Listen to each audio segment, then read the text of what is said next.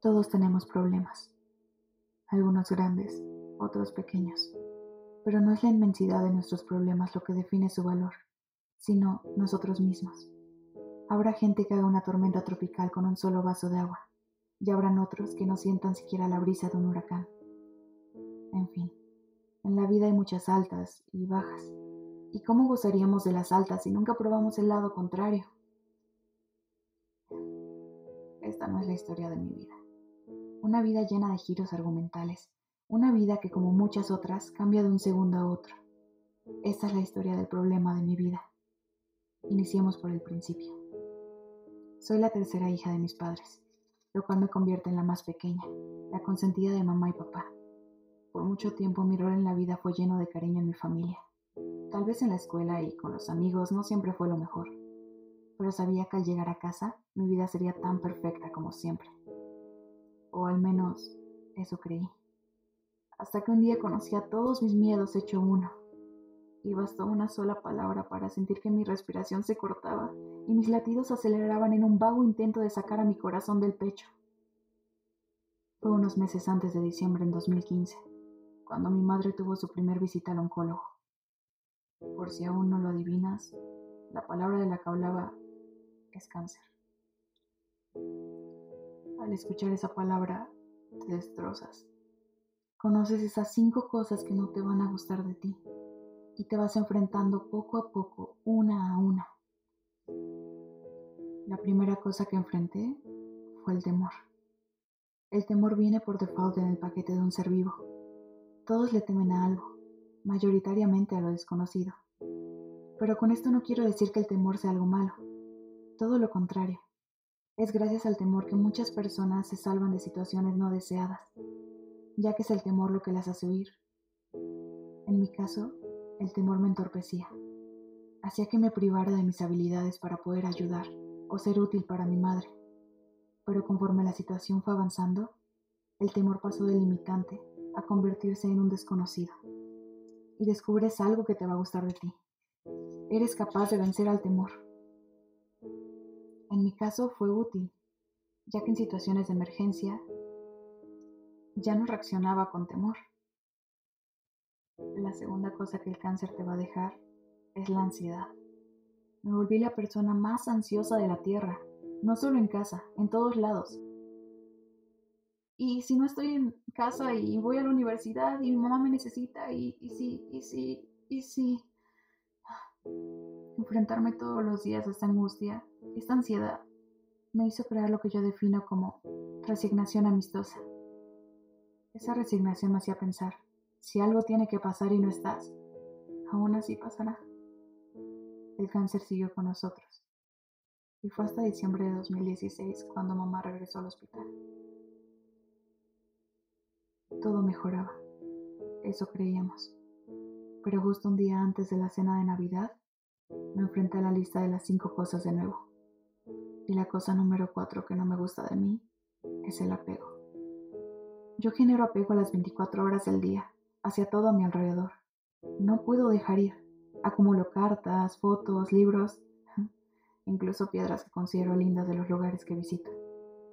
Que no te extrañe que mi apego hacia un ser vivo sea mayor, mucho mayor. Motivo por el cual, ese 23 de diciembre, cuando en el auto me dirigía casa de mi hermana a dejarla, ella me miró a los ojos y me dijo, Mamá está muy mal. En ese momento, todo el apego que tenía hacia mi madre se hizo presente. Yo no podría vivir si ella no está. Ella es mi aire. Y ella carga la mitad de mi alma, pensé. Los meses pasaron y llegó la quinta cosa de la lista, la impotencia. Más específico, la impotencia de marzo. ¿Cómo le administras un medicamento a alguien si no eres médico? ¿Cómo cargas a alguien si eres tan débil? ¿Cómo? Angustia y ansiedad acompañaron a la impotencia. Ya no hay nada que hacer, dijo el médico. Y en esa doble negación desató mi mayor miedo. Y mi miedo se hizo realidad. Marzo de 2017, mamá murió. Las cinco cosas que me perseguían se desvanecían, mientras la soledad llegaba a sustituirlas. Te preguntarás, ¿acaso eso es todo en tu vida? No. Aunque por mucho tiempo me juré que si ella moría, moriría yo también. De todo esto podría ver el lado negativo y deprimirme. Dejar que la soledad me sobrepase y las cinco cosas me ataquen. Pero sé que Dios no juega y que todo tiene un fin, un porqué, un para qué.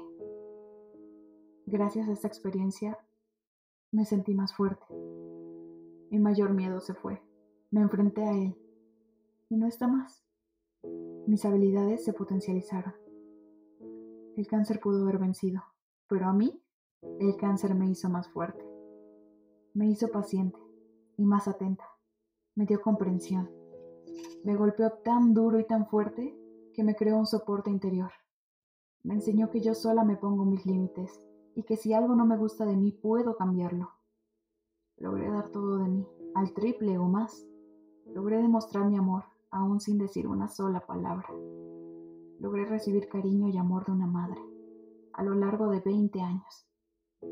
Y sé que fue poco, pero algo tan valioso no necesita una longitud. Me gusta de mí que puedo encontrar el lado bueno, que puedo no darme por vencida, que puedo sonreír sin importar nada, que puedo ayudar a los demás y comprenderlos, aun si yo estoy comprendiéndome. Mi meta es vencer al cáncer, es ayudar en todo lo posible a todas las fundaciones que pueda, y más que fundaciones, a las personas. Cáncer es una palabra que define una enfermedad pero yo considero que no hay persona más enferma como aquella que no hace algo por los demás. Me gustaría que me recuerdes no por esta historia, sino por todo lo que hice para cambiarla. Al principio dije que todos teníamos problemas. Este aquí fue mi mayor problema, hasta ahora. Pero estoy segura de que no hay obstáculo que no pueda vencer. Y sé que tú igual puedes estar pasando por tu problema ahora mismo. Solo quiero decirte que Tú eres más grande de lo que crees y sea lo que sea que pases, no te des por vencida. Si algo aprendí de mi madre fue eso. Y por cierto, ¿recuerdas a mi amiga la soledad?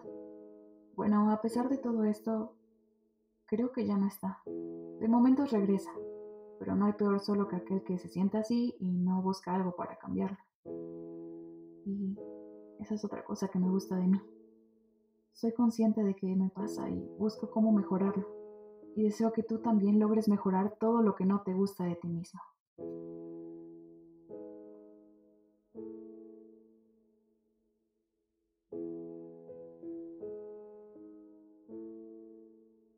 Esto que te acabo de leer es posiblemente lo más personal que tengo escrito.